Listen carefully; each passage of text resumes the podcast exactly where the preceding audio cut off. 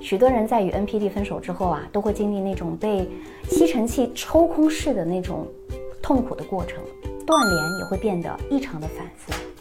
如果不是 NPD 坚决要和你分手，你很难凭借自己的力量走出困境。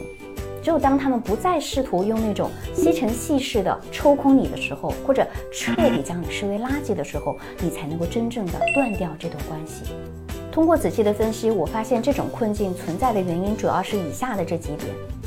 首先，许多受害者啊，他常常是将自己的情感投射到他人身上的，误以为 NPD 同样有类似的情感。其次啊，NPD 他可能会装成一个痴情的形象来欺骗你，所以一定要保持警惕，他们只是在伪装。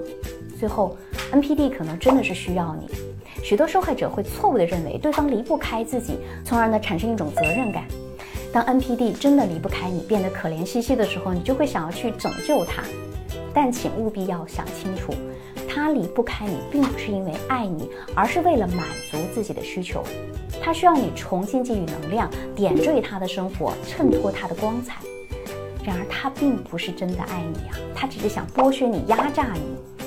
可以回忆一下和他在一起之前的生活是多么的美好和开心。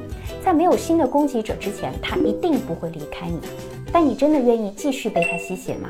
你真的愿意沉浸在自己美化的爱情故事当中吗？无视他的真面目，他不是一个痴情的人，他并不爱你。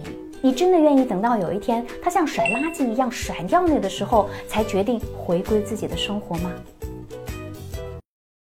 我是小资，关注我，影响千万女性，收获幸福。